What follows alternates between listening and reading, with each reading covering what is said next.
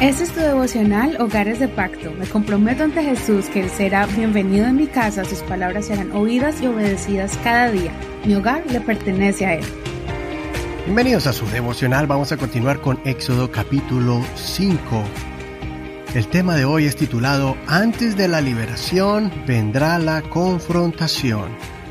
Vamos a leer desde el verso 14 en adelante, pero no olvides leer todo el capítulo completo para que entiendas todo el contexto de esta historia. En este capítulo Moisés se presenta a Faraón. Verso 14. Y azotaron a los vigilantes de los hijos de Israel que habían sido puestos por los capataces del faraón y les dijeron, ¿por qué no han completado su cantidad de adobes ni ayer ni hoy como antes? Los vigilantes de los hijos de Israel fueron al faraón y se quejaron ante él diciendo, ¿por qué procedes así con tus siervos? No se da paja a tus siervos y con todo nos dicen, hagan adobes. He aquí tus siervos son azotados, cuando la culpa es de tu propio pueblo. Él respondió, Están ociosos. Sí, ociosos. Por eso dicen, vayamos y ofrezcamos sacrificios al Señor. Vayan pues ahora y trabajen. No se les dará paja, pero habrán de entregar la misma cantidad de adobes. Entonces los vigilantes de los hijos de Israel se vieron en aflicción cuando les dijeron, no se disminuirá en nada su cantidad diaria de adobes. Cuando ellos salían del palacio del faraón, se encontraron con Moisés y Aarón, que estaban esperándolos, y les dijeron, el Señor los mire y los juzgue, pues nos han hecho odiosos ante los ojos del faraón y los de sus servidores, poniendo en sus manos la espada para que nos maten. Entonces Moisés se volvió al Señor y le dijo, Señor, ¿por qué maltratas a este pueblo? ¿Para qué me enviaste? porque desde que fui al faraón para hablarle en tu nombre, él ha maltratado a este pueblo y tú no has librado a tu pueblo. Hasta aquí la lectura de hoy. Este es el momento crucial donde Moisés por primera vez se presentó ante el faraón. Él hizo lo que nunca pensó hacer, confrontar al faraón. Moisés siguió las instrucciones del Señor ya se había presentado ante los ancianos de Israel y ellos sintieron una gran esperanza, creyendo que tal vez este era el momento de liberación y donde Dios iba a cumplir su promesa a Abraham de sacarlos de Egipto. Ya habían pasado cuatrocientos años desde la promesa y ellos clamaron a Dios, por eso Dios envió a Moisés. Ellos protestaron ante el faraón, exigiendo que los deje ir a adorar a Dios, y el faraón respondió con tareas más pesadas y tratándolos con más aspereza. Esto trajo un choque emocional fuerte entre los ancianos de Israel y Moisés.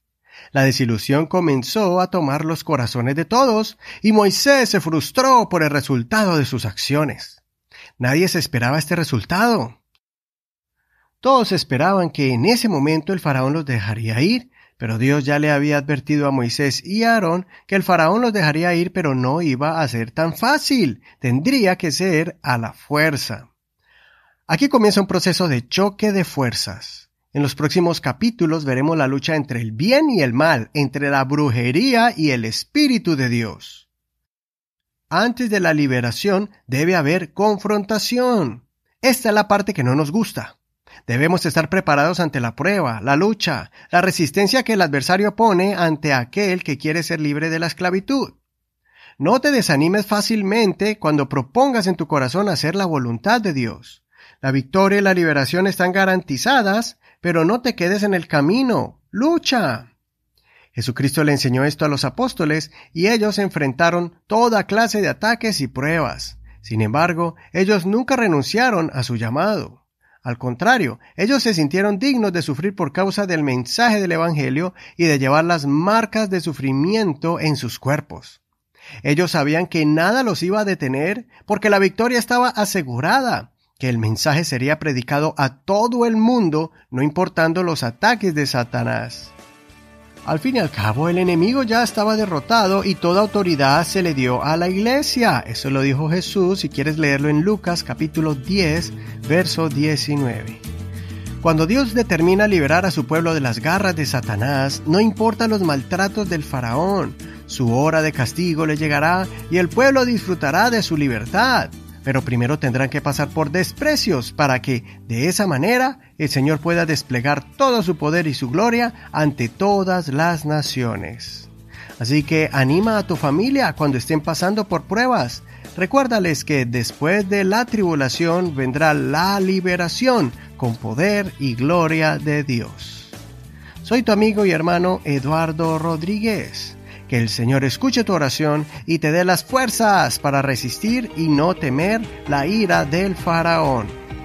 Gracias por compartir este tu devocional favorito. Recuerda que puedes escucharlo en cualquier plataforma de audio y también nos puedes encontrar en Facebook como Hogares de Pacto Devocional. Muchas gracias y bendiciones. Mañana seguimos con Éxodo capítulo 6. Este es un ministerio de la Iglesia Pentecostal Unida Hispana El Reino.